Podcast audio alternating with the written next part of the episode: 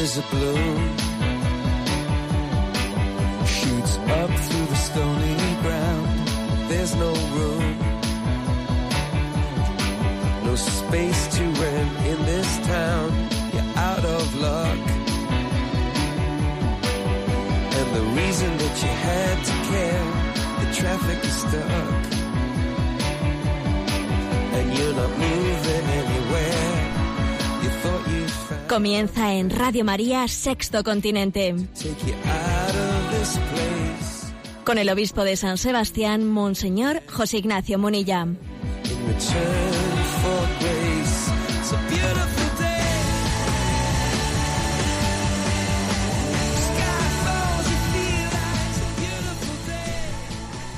Un cordial saludo a todos los oyentes de Radio María. Un día más, con la gracia del Señor, nos disponemos a realizar este programa llamado Sexto Continente que lunes y viernes realizamos aquí en directo desde Radio María en España. Tenemos la costumbre de abrir el programa con, compartiendo con vosotros algunos de los temas de, de actualidad en la vida del mundo de la Iglesia.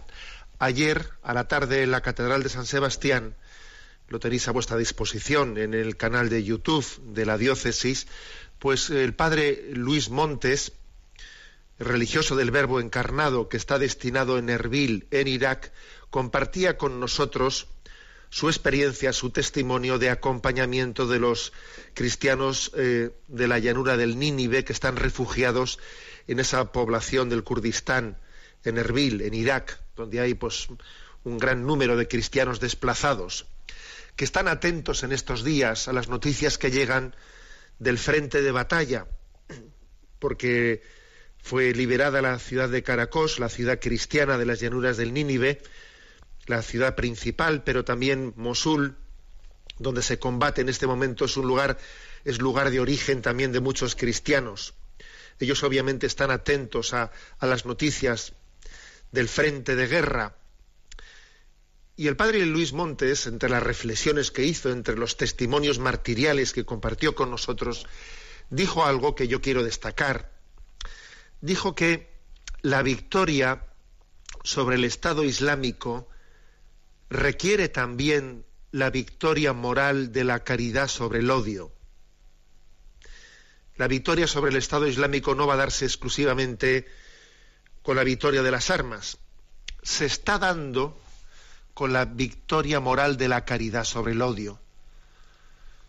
Hay ejemplos concretos. Muchos de nosotros hemos visto y el que no, pues yo le aconsejo que busque en el canal de YouTube una entrevista que en su día hizo pues el canal católico SAT 7 a una niña en los campos de refugiados de precisamente de Erbil.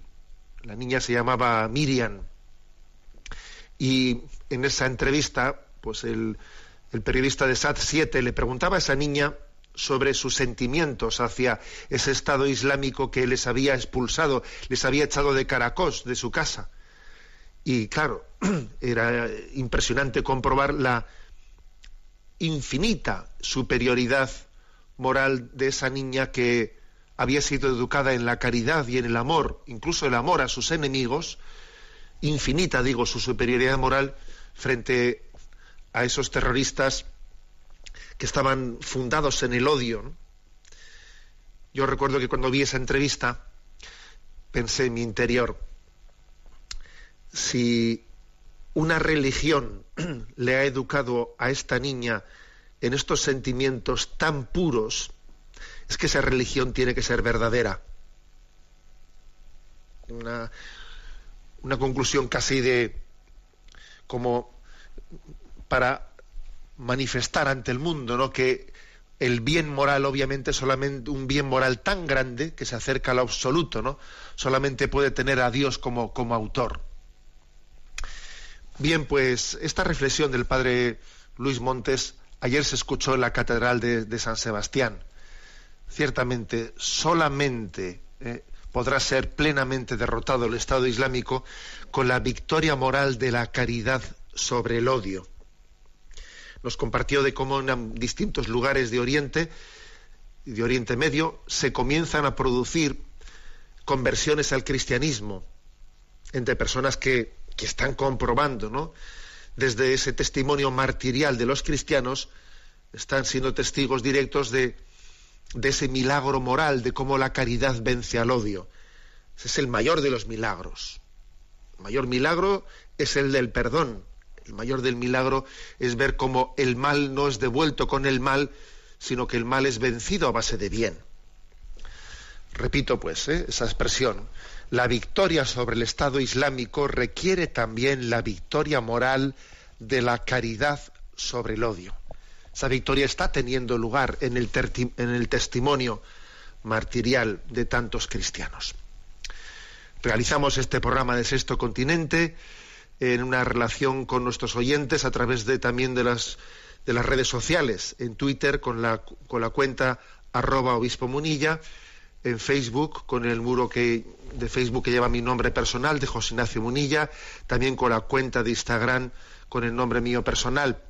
Y hay una cuenta de correo electrónico sextocontinente arroba radiomaria.es a la que podéis hacer llegar vuestras consultas. Hoy precisamente queremos pues dedicar un programa íntegro a las consultas de los oyentes que se nos están acumulando y a Cristina, que está en la emisora, pues le vamos a pedir que nos vaya presentando las preguntas seleccionadas e intentamos pues mantener este diálogo eh, con nuestros oyentes. Adelante, Cristina. Buenos días, monseñor. Buenos días. La primera es de una religiosa de un colegio católico que dice, estimado Monseñor, mil gracias por su servicio desde la Radio de la Madre. Soy profesora en un colegio católico y ante la invasión sutil en los centros desde las leyes ya vigentes, eh, diez autonomías sobre la ideología de género, estamos teniendo sesiones de información a los padres para alertarles ante el atentado a su libertad oponiéndose al tipo de educación que eligieron para sus hijos. Aunque la mayoría escucha con respeto, ya tenemos en el Facebook del colegio a quienes nos dicen que somos los primeros en adoctrinar. ¿Podría darme algunos argumentos para mostrarles la diferencia entre educar y adoctrinar? se me había ocurrido comparar el educar como ofrecer el mapa del tesoro, dando pistas para que ellos descubran que el tesoro lo llevan dentro y que es su ser hijos de Dios. Y adoctrinar es machacar al modo de un spot publicitario que bloquea la mente, el corazón y la libertad y a la postre asignan cuál va a ser el tesoro de su vida. ¿Cómo lo ve? Bueno, vamos a ver, pues, pues anda que la eh, ideología de género no es un adoctrinamiento, madre mía. ¿eh? A ver, sobre la palabra, ¿qué diferencia entre la palabra educar, adoctrinar? Es que las palabras en realidad, eh, el contenido que tienen no está únicamente en su etimología, sino está en la utilización que de facto se haga de ellas. Entonces está claro que la palabra educar tiene, tiene una reminiscencia positiva y la palabra adoctrinar tiene una reminiscencia negativa en nuestra cultura.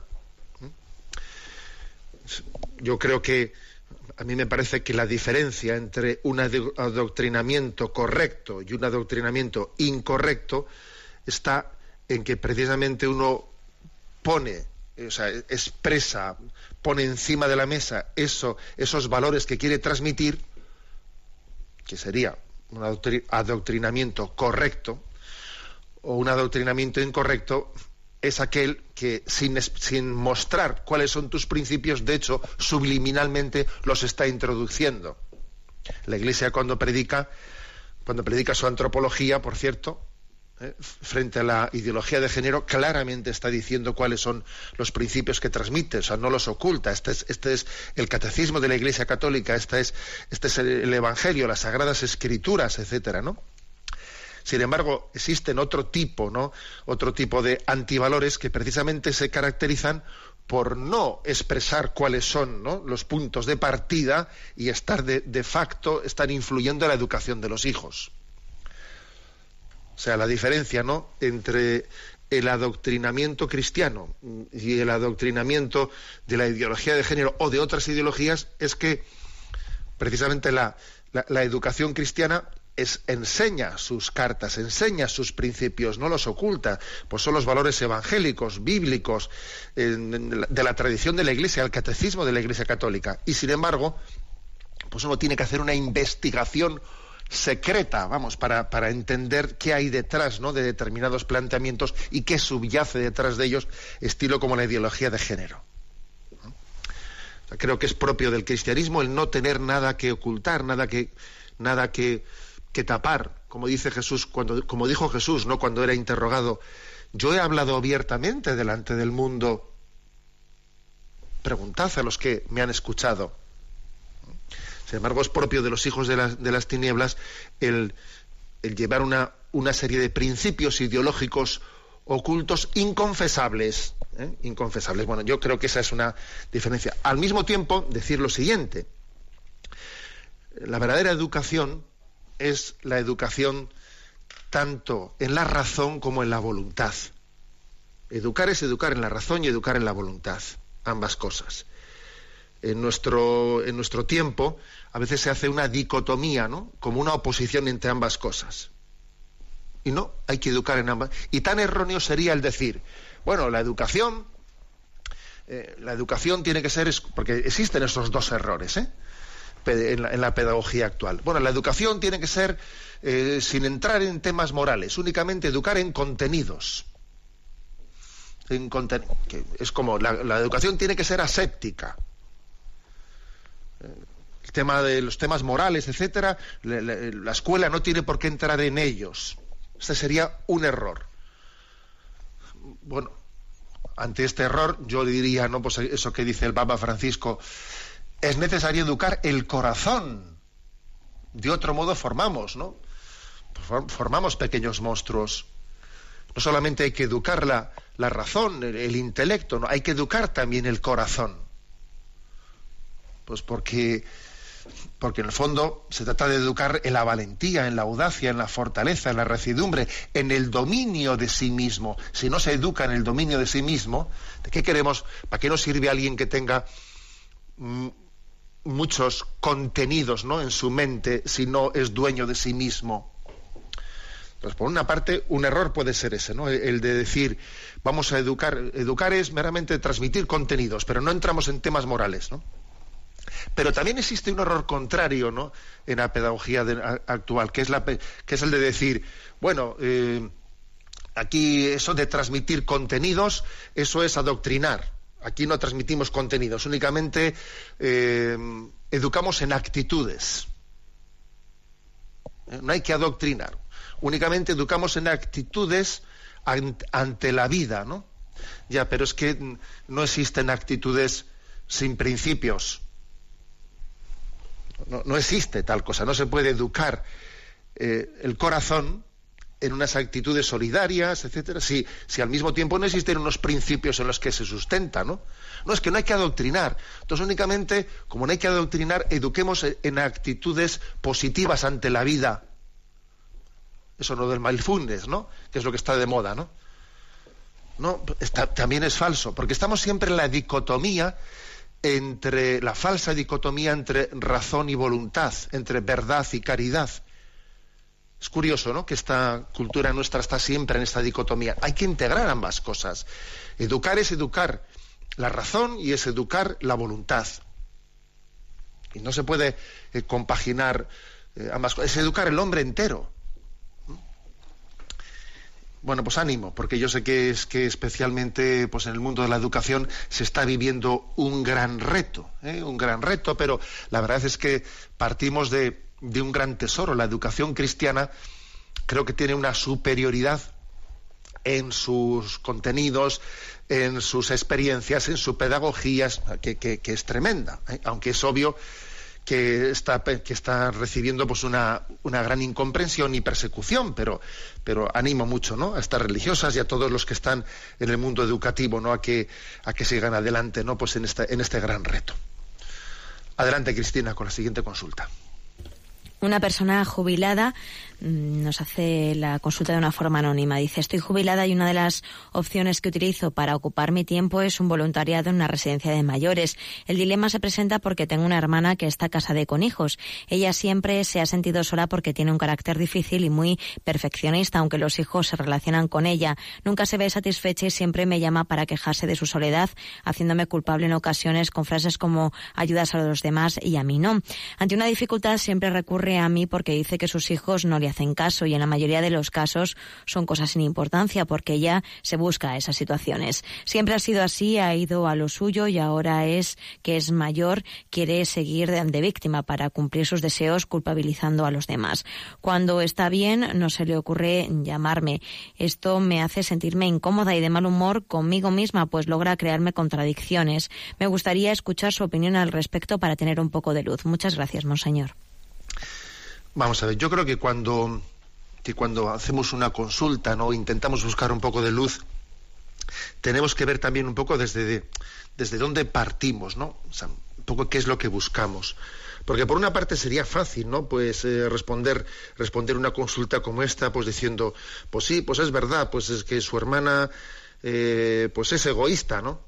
Su hermana es egoísta cuando le reprocha, pues estás ahí en la residencia de mayores ayudando a los demás y, a mí no me haces caso y, y, pues en el fondo pues tiene, pues es una mujer posesiva, etcétera. Sería fácil, ¿no? Pues hacer una, una respuesta en la que cargásemos frente a esa hermana posesiva, que encima está reprochándole a la otra, que esté ayudando en una residencia de ancianos, etcétera. Pero yo creo que no, que no sería una, una forma equilibrada de afrontar las cosas. ¿eh? O sea, entendamos también lo siguiente, ¿no? Una de las mayores pobrezas, pobrezas actuales, son las pobrezas morales. Ahora es mucho más fácil ayudar las pobrezas materiales que las pobrezas morales. Porque cuando te encuentras una persona que en su pobreza moral incluye el que es egoísta, cuando te encuentras una persona que en su pobreza moral incluye pues el que es celoso, el que es posesivo, entonces es mucho más difícil ayudarle. Sería mucho, ¿eh? sería mucho más gratificante pues ayudar a las personas que, que, lo que tienen es pobrezas materiales, ¿no? Y entonces, y moralmente no tienen ningún problema. O sea, no, sería una gozada que uno pudiese hacer ese tipo de caridad. Pero es que la mayor pobreza es la pobreza moral. Entonces, decir que aunque su hermana, ¿eh? aunque su hermana no tiene la necesidad material que tienen esos ancianos que usted visita pues en una residencia, ¿no? Pero es verdad que tiene otro tipo de pobreza, que es la pobreza de, de su ser posesivo, de su ser tal, ¿no? y que necesita también ser ayudada. Cuando digo esto no quiero decir que una persona que sea posesiva, etcétera, haya que ayudarla retroalimentándola, ¿no? De alguna manera, porque si, resulta que se a, la persona posesiva le das todo lo que pide, lo que estás haciendo igual es no ayudarla, sino ayudarla a que sea más posesiva todavía. ¿eh? Pero tampoco hay que tener, hay que caer en el pues en, la reacción contraria, que es que como es alguien es posesivo y acaparador, ¿eh? pues lo que hago es huir de él como de la peste, ¿no? Tampoco es eso, porque entonces tu reacción es según, según tu visceralidad. Entonces, no debe ser la visceralidad la que la que decida en nuestros discernimientos, sino, sino un discernimiento de decir de qué manera puedo ayudarle. Bueno, voy a estar con ella, pero también le corrijo un poco. La corrección tampoco no puede ser mm, brusca, porque si es una corrección brusca, pues a esta persona eh, voy a romper el hilo con ella y para poder ayudarla no será prudente que rompa el hilo de comunicación. Luego tengo que tirar del hilo sin romper del hilo. Y este tipo de apostolado suele ser, mm, suele ser complicado, pero es el apostolado real. ¿eh? Yo creo que lo que sería incorrecto es decir, tengo una hermana que es agobiante, asfixiante y posesiva, pues le mando a freír espárragos, no, no, no sería correcto. Tampoco sería correcto lo contrario.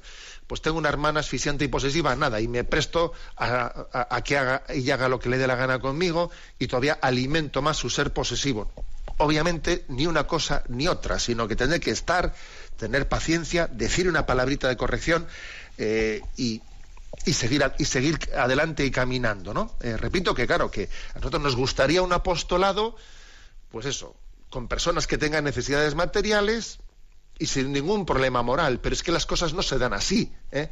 se dan con personas que, como yo, como tú, como todos, ¿no? Compaginamos nuestras necesidades materiales con nuestros pecados personales. Y hay que ayudarle al hombre real, no al hombre teórico, ¿no? Que no, que no existe. Bueno, a ver qué os parece esta canción que, que voy a poneros de eh, Marcela de María Campos sé que sé que puedo amar desde la situación en la que estoy, desde mi desde mi circunstancia, desde mi pobreza, desde un hospital, desde una cama si es necesario, pero sé que puedo amar.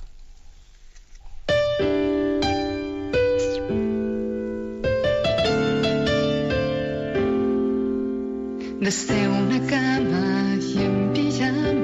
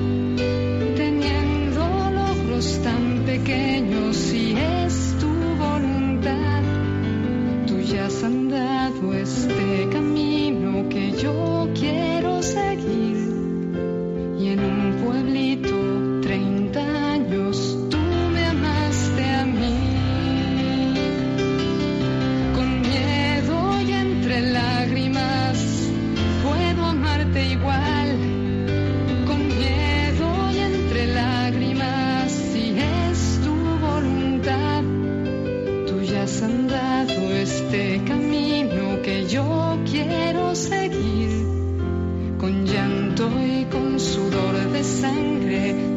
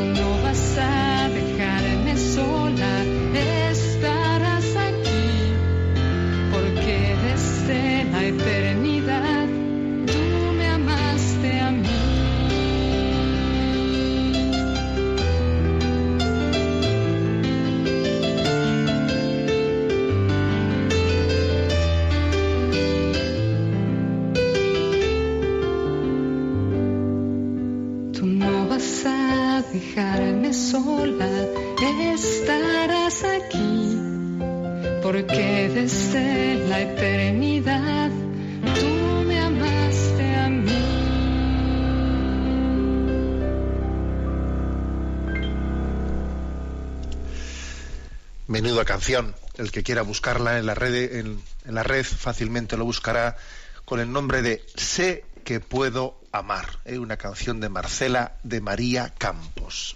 Sé que puedo amar. Bueno, continuamos en esta edición de Sexto Continente en la que estamos respondiendo a las consultas que los oyentes formulan, especialmente en el correo electrónico sextocontinente@radiomaria.es. Cristina, adelante con las preguntas seleccionadas. ¿eh? La siguiente es de un oyente en Gaditana. Dice, hola, soy Carmen de Cádiz, soy asidua oyente de Radio María y sobre todo de su programa, Monseñor. Entre estos se incluyen los rezos de la liturgia de las horas, coronilla y ángelus y algunas veces del rosario. Mi pregunta es, como estoy en casa haciendo las cosas, pues a la vez que las hago rezo, pero muchas veces pienso si no será una falta de respeto rezar a la vez que estoy haciendo cosas o debo dejar de hacerlas en el momento de la oración. Muchas gracias por su respuesta, Monseñor. Dios le guarde muchos años. Bueno, una, una, pregunta práctica, ¿no? Seguro que cuando le hemos escuchado nos habrá venido aquello, eh, aquella anécdota, bueno, no sé si es sucedido, ¿eh? O, será un poco pues una, una invención, pero vamos, que es de esas aleccionadoras que se cuenta, ¿eh? se cuenta de que fueron a, a hablar con Pío XII, que era un papa pues que tenía una fama de ser muy, muy, muy recto, ¿no? Y fueron pues a hablarle pues un jesuita y un dominico y dicen que van a hacerle la porque estaban discutiendo entre ellos de si era correcto de que alguien estuviese al mismo tiempo que estaba rezando pues estuviese haciendo otra serie de cosas no que compaginase la oración y otras cosas. Entonces entró primero el dominico y le preguntó al papa le dijo dice santidad es correcto que mientras que se rece eh, se esté fumando y dice hombre hijo yo creo que la oración es algo, es algo santo y no hay que estar mezclándola con una, con, con una eh, pues actividad mundana como la de fumar. Cuando uno reza, se entrega plenamente. Bueno, sale el dominico y le dice al jesuita, me parece que he llamado a la razón, ¿eh? entra el jesuita y le, y le pregunta, Santidad, y mientras que uno fuma, puede también rezar. ¿eh? Entonces le dice, hombre, ya lo dice San Pablo, ya ya, ya trabajéis, ya lo que sea, hacedlo todo para gloria de Dios, ¿no? Bueno, entonces cada uno planteó la cosa de una manera distinta y recibió una, una respuesta diferente. La verdad es que mm, esa anécdota, este, pues este pequeño, digamos, relato humorístico, pero que también tiene su miga, pues tiene algo que enseñarnos. Yo creo que hay que hacer las dos cosas. Hay que hacer las dos cosas, ¿no? Tiene que haber momentos mm, explícitos de oración en los que nos entreguemos a ella de alma, corazón y vida. Y también tiene que haber momentos en los que estemos haciendo las actividades diarias ¿eh? y esas actividades diarias las, las, hagamos en presencia de Dios de una manera que intercalemos pues el rezo del rosario, que intercalemos pues, pues o sea, las dos cosas son Ave Marías, etcétera, las dos cosas son compatibles, pero eh, en vez de quedarnos con el chiste de si se puede eh, fumar mientras que se reza, ¿eh? o si mientras que se fuma se puede rezar, yo creo que lo que haría sería decir que ambas cosas tienen, tienen su razón de ser. Es decir, el que mientras que uno realiza sus labores diarias, pues intercala, pues, un, pues por ejemplo, Ave Marías o otra forma de oración o de jaculatorias que le ayuda a estar en presencia de Dios y al mismo tiempo busca momentos explícitos en los que se entrega la oración mm, sabiendo que la oración en sí misma es la actividad principal de, de un cristiano, ¿no? Y que solamente ella ya pues, requiere nuestra plena atención. Las dos cosas deben de ser integradas. ¿eh? Y, en principio, si uno ve que se está escorando, se está, escorando excesivamente hacia, hacia un lado, pues conviene que lo complemente desde el otro lado. Por ejemplo, aquí hay dos extremos, ¿no? El extremo de que por practicismo diga, Dios que me doy cuenta que los retos de oración que hago siempre, siempre los mezclo con hacer cosas. ¿eh? Estoy pues eh, eh, rezando el rosario y todo, toda mi oración la mezclo con mis actividades laborales, como para aprovechar el tiempo, ¿no? Para no desperdiciar el tiempo. Ojo, eso tiene su riesgo. Tiene su riesgo. Y el riesgo contrario sería el decir, yo pues tengo unos ratos en los que hago oración, pero luego el resto de mi, de mi jornada es hacer cosas y trabajar desconectado de Dios, sin vivir en su presencia. Esto tampoco es correcto.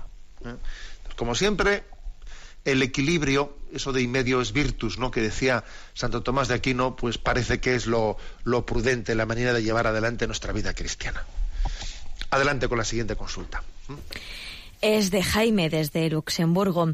Nos formula la siguiente pregunta. Buenos días, monseñor. Estoy profundizando en los temas de bioética, intentando formar mi criterio a la luz del magisterio de la Iglesia en los muchos temas que se plantean. Quería preguntar su opinión sobre la adopción prenatal o adopción por mujeres de embriones congelados excedentes, si se le puede llamar así, de procesos de fecundación in vitro. Por un lado, cientos de miles de seres humanos en estado embrionario están vivos, pero en la horrible situación de estar congelados, cautivos sin poder desarrollarse para el fin que han sido creados. El mal ya está hecho. Sus padres biológicos ya no los quieren y si les deja congelados tarde o temprano morirán, al igual que si se les descongela y no son inmediatamente implantados en una mujer. La adopción prenatal es su única oportunidad. Dicho así, parece una obra de misericordia, redimir al cautivo, pero el asunto es más complicado. Para llegar a un fin loable, facilitar la vida, se hacen en este caso, se han de utilizar en este caso medios éticamente ilícitos. El fin justifica los medios en esta situación. Hay que decidir porque si no se hace nada tarde o temprano, los embriones congelados irán muriendo, pero ¿Se ha de tolerar un mal menor para obtener un bien mayor, permitir la vida a un ser humano? La instrucción Dignitas Personae trata el tema sobre todo en la sección número 19, pero se refiere en un caso concreto y cierra una puerta, pero abre una ventana a la interpretación. ¿Cuál es su valoración, monseñor, acerca del tema de la orientación moral sobre la adopción prenatal? De paso, le cuento que Dios nos ha bendecido con ocho hijos en casa y dos más en el cielo, pero matrimonios amigos sufren ante situaciones de infertilidad y el tema de la adopción prenatal surge con cada vez más fuerza. Muchas gracias de antemano, monseñor, que Dios le bendiga y adelante con fuerza con su labor maravillosa que hace mucho bien. Un entrañable saludo desde Luxemburgo. Bueno, ya ves tú desde Luxemburgo. La verdad es que la familia de Radio María es increíble, ¿no?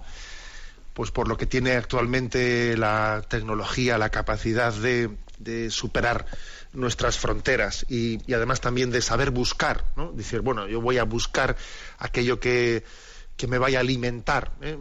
en vez de agarrarme a lo primero que se me ofrece, ¿no? Bueno, pues un saludo a esta familia de, Luxemburgo. A ver, la consulta que ellos hacen, mm, aquí además la escuchamos en un momento en el que en España, en este momento, hay un cierto debate un cierto debate sobre el tema de la adopción prenatal, ¿eh? a propósito de que en el, de que se está a punto de realizar el Congreso de, del Partido Popular ha habido algunos, eh, pues algunos eh, participantes en ese Congreso que han planteado este tema y se ha creado un cierto debate, un cierto, porque por desgracia es muy inferior al que se debería de plantear, ¿no? Y sobre si sobre la mm, si es aceptable éticamente eh, lo que se llama la maternidad subrogada o los vientres de alquiler. ¿eh?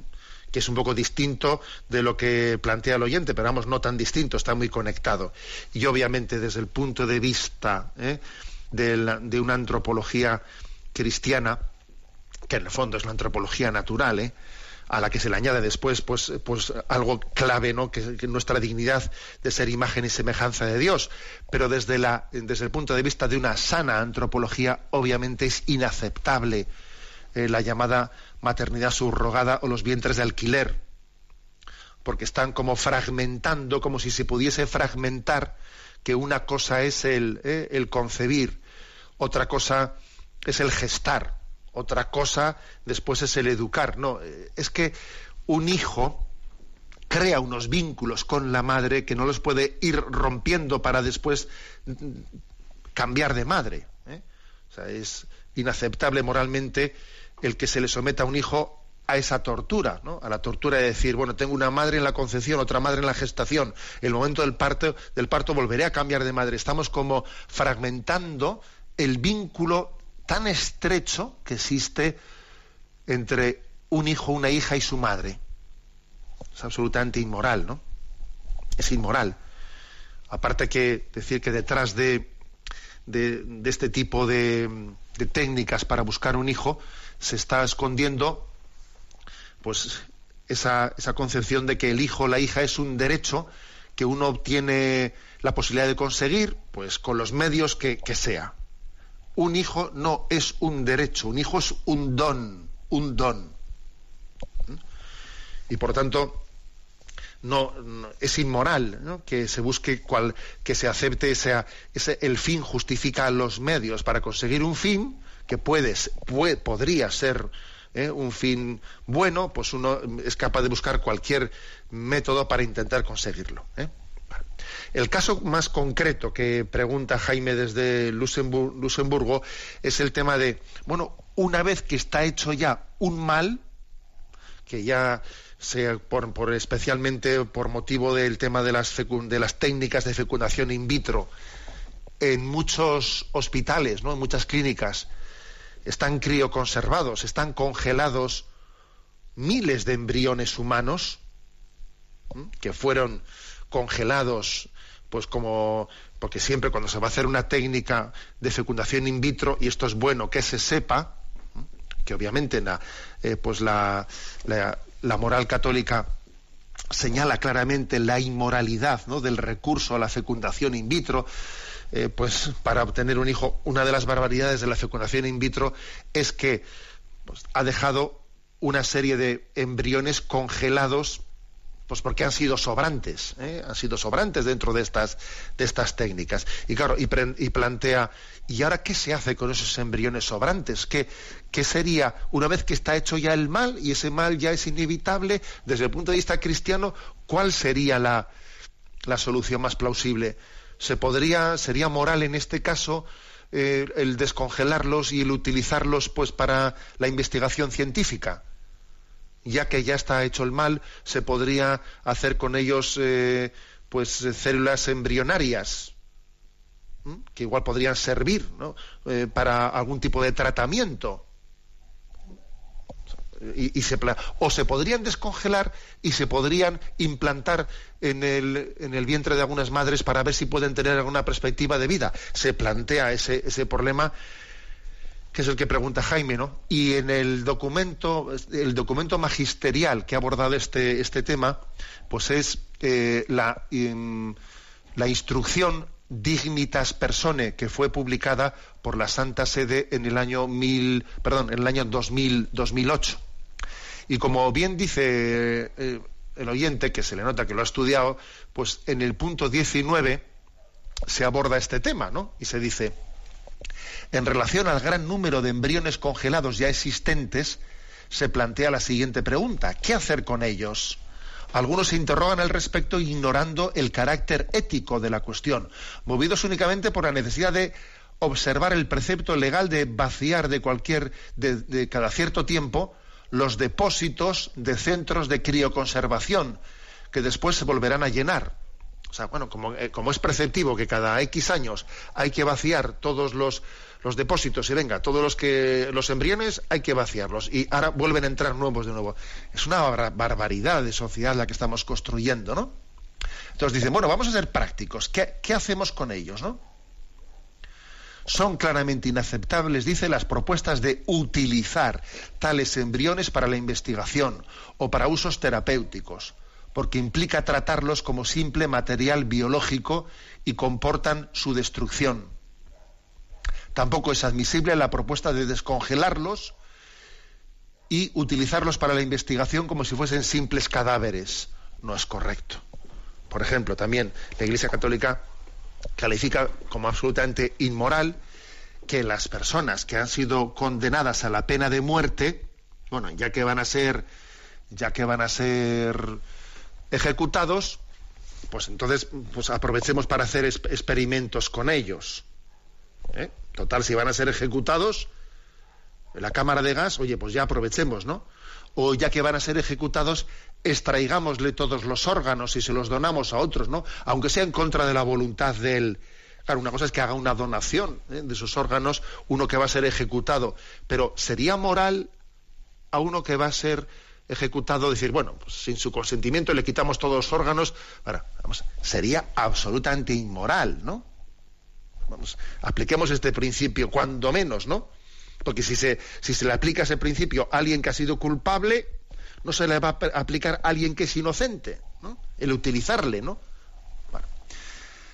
Continúa el documento, ¿no? En el punto 19 y dice, también la propuesta de ponerlos a disposición de esposos estériles como terapia de infertilidad no es éticamente aceptable por las mismas razones que hacen ilícita tanto la procreación artificial heteróloga como toda forma de maternidad subrogada.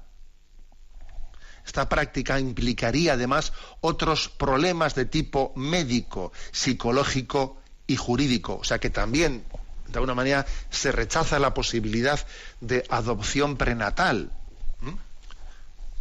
Pues porque, entre otras cosas, otras cosas ocurre que es que eh, cuando los, eh, los embriones son descongelados, ya, sé que es duro hablar en estos términos, ¿eh? de descongelar seres humanos en su fase embrionaria, entonces a la hora de decir, este, este tiene citoplasma, lo tiene ennegrecido, este no tiene viabilidad, hay que rechazarlo. Entonces se, hace una selección eugenésica entre qué tipo de embriones ¿no?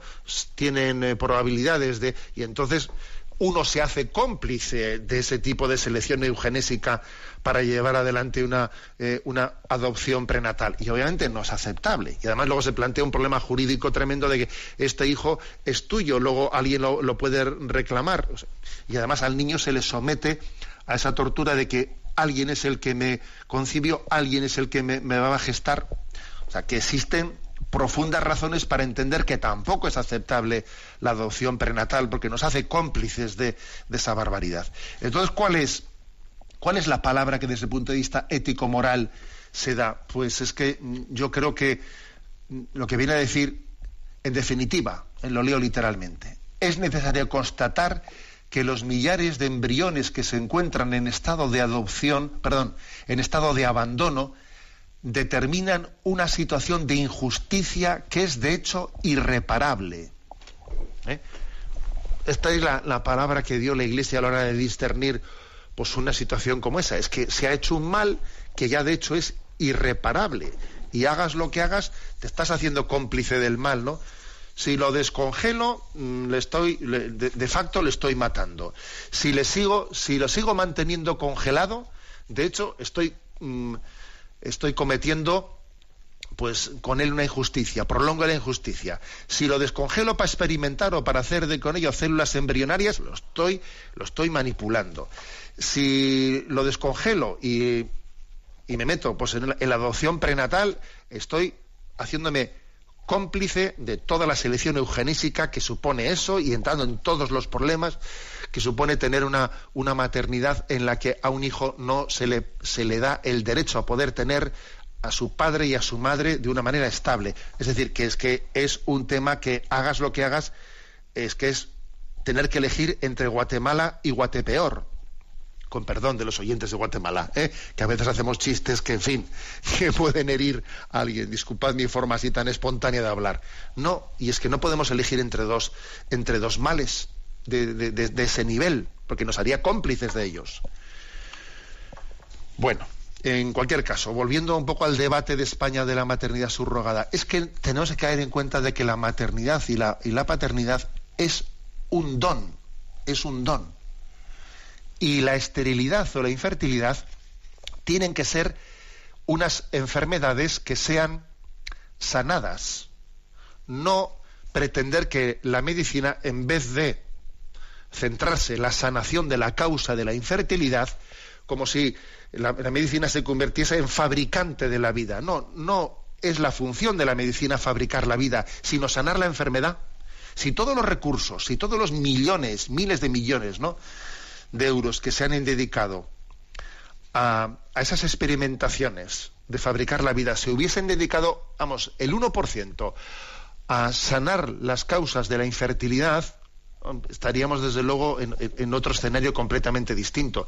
Pero es que la medicina ha perdido su norte, la ciencia médica no ha perdido su norte cuando en vez de ser sanadora terapéutica se ha convertido pues en, una especie de se ha, derivado en una ingeniería de, construcción y fabricación de la vida y de destrucción, por supuesto, porque paradójicamente paradójicamente se mezcla la fabricación y destrucción de la vida. Tenemos otro momento de reflexión. Escuchamos esta canción Ave María, Verbum Panis.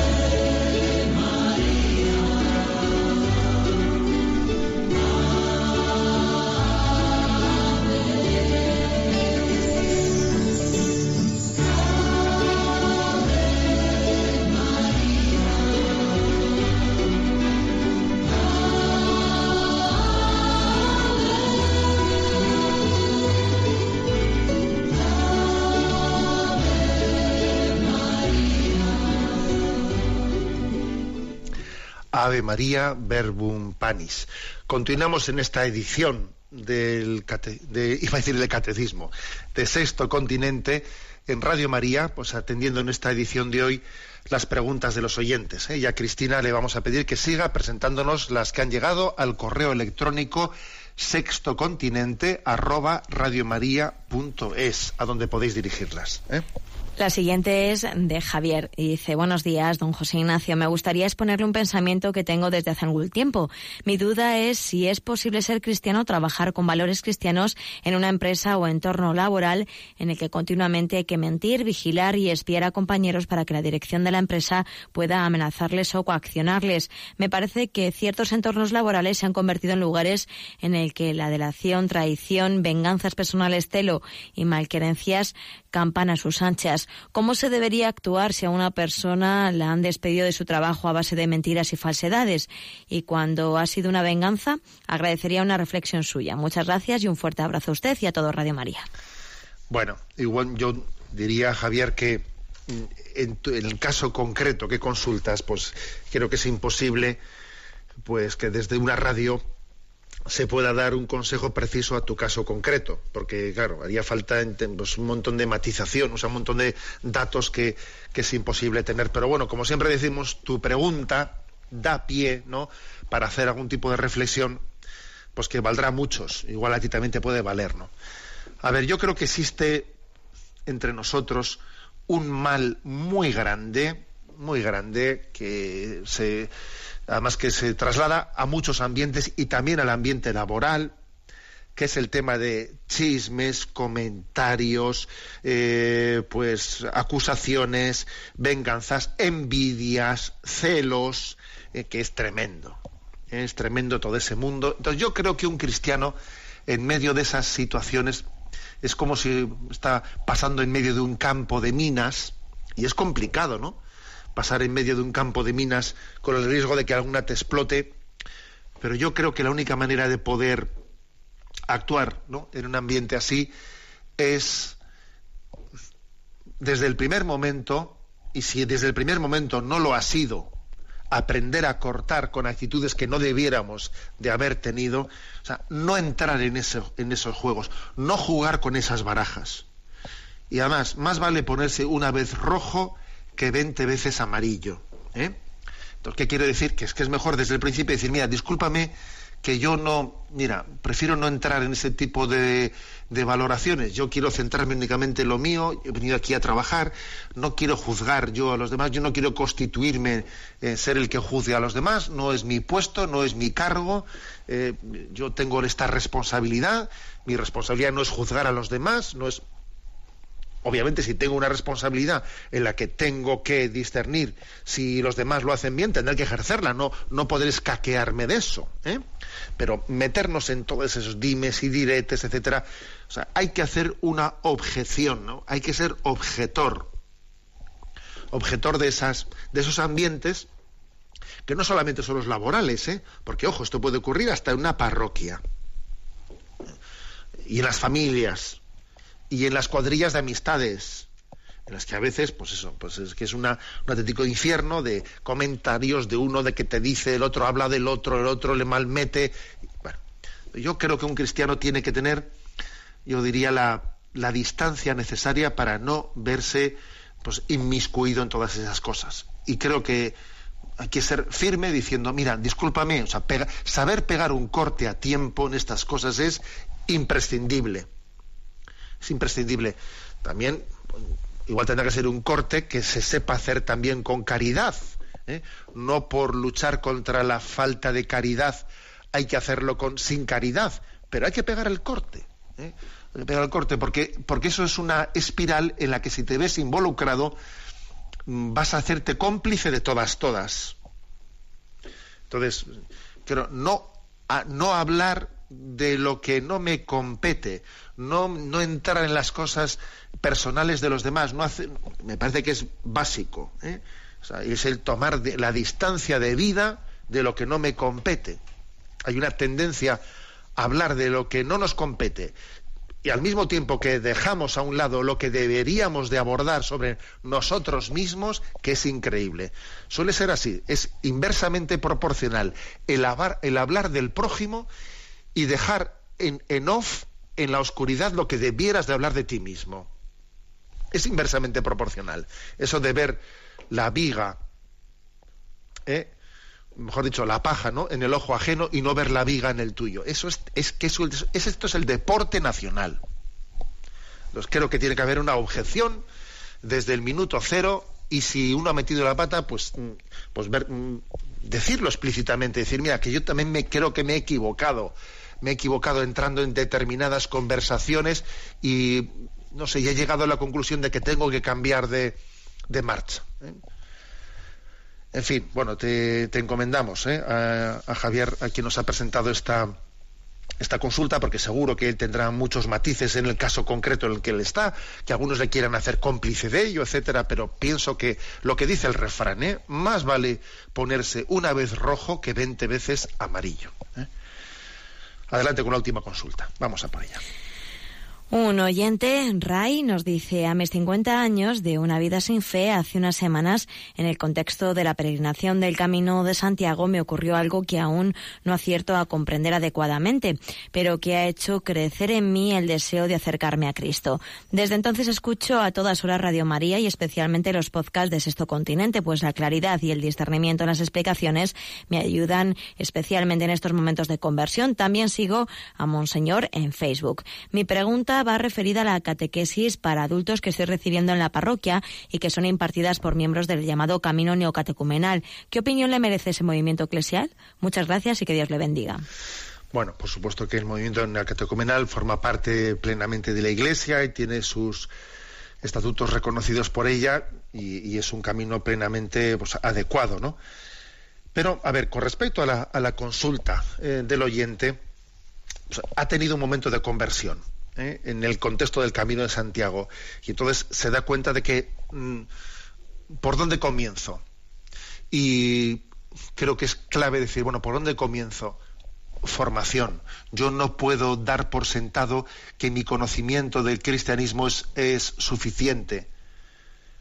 Cuando uno ha tenido una, una conversión, debe de partir de la suposición, que seguro que será cierta, de que su conocimiento del cristianismo es de, la, de la fe católica es insuficiente. Entonces yo creo que es una, una buena intuición ¿eh? la de que la que este oyente no comparte con nosotros, me voy a meter en catecumenado, o sea, voy a hacer un recorrido catecumenal, pues para para poner de nuevo las bases de la fe, no darlas por supuestas, porque en un país como el nuestro, alguien que tiene una nueva conversión dice, no, si yo conozco el cristianismo, lo que pasa es que lo, había rechazado anteriormente, ya, ya, pero tu conocimiento del cristianismo es, es muy débil, vuelve a meterte en camino de catecumenado, o sea, que tu conversión pase por el camino de, de volver, volverte a formar ¿no? en el conocimiento de la fe. Eh, dice el oyente pues que se apoya en los podcasts de Sexto Continente. Bien, no, digo que esté mal, pero yo todavía casi le, aconsejaría más los del catecismo de la Iglesia Católica, porque eh, ese catecumenado que él necesita, ese repaso del conocimiento de la fe, lo va a tener de una manera más ordenada en el catecismo de la Iglesia Católica que en este programa de Sexto Continente, que en el que mezclamos un poco todas las cosas, ¿no? que también será necesario, pero el conocimiento ordenado de toda la fe es muy importante. ¿eh? Rezamos por él. Tenemos el tiempo cumplido y quiero hacer mención a que hoy Radio María celebra su día mensual. Suele tener Radio María pues, un día mensualmente en el que pues, eh, se habla especialmente de cómo va esta radio de nuestra madre.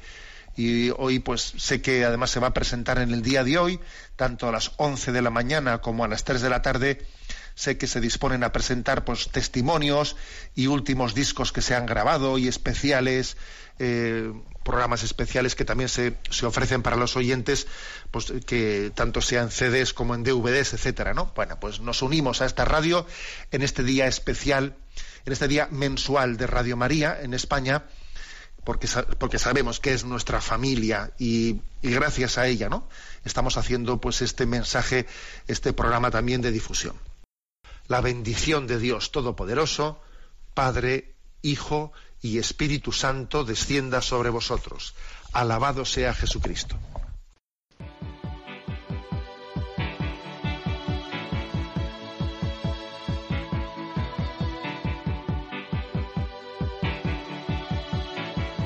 The heart is a balloon, shoots up through the stony ground. There's no room, no space to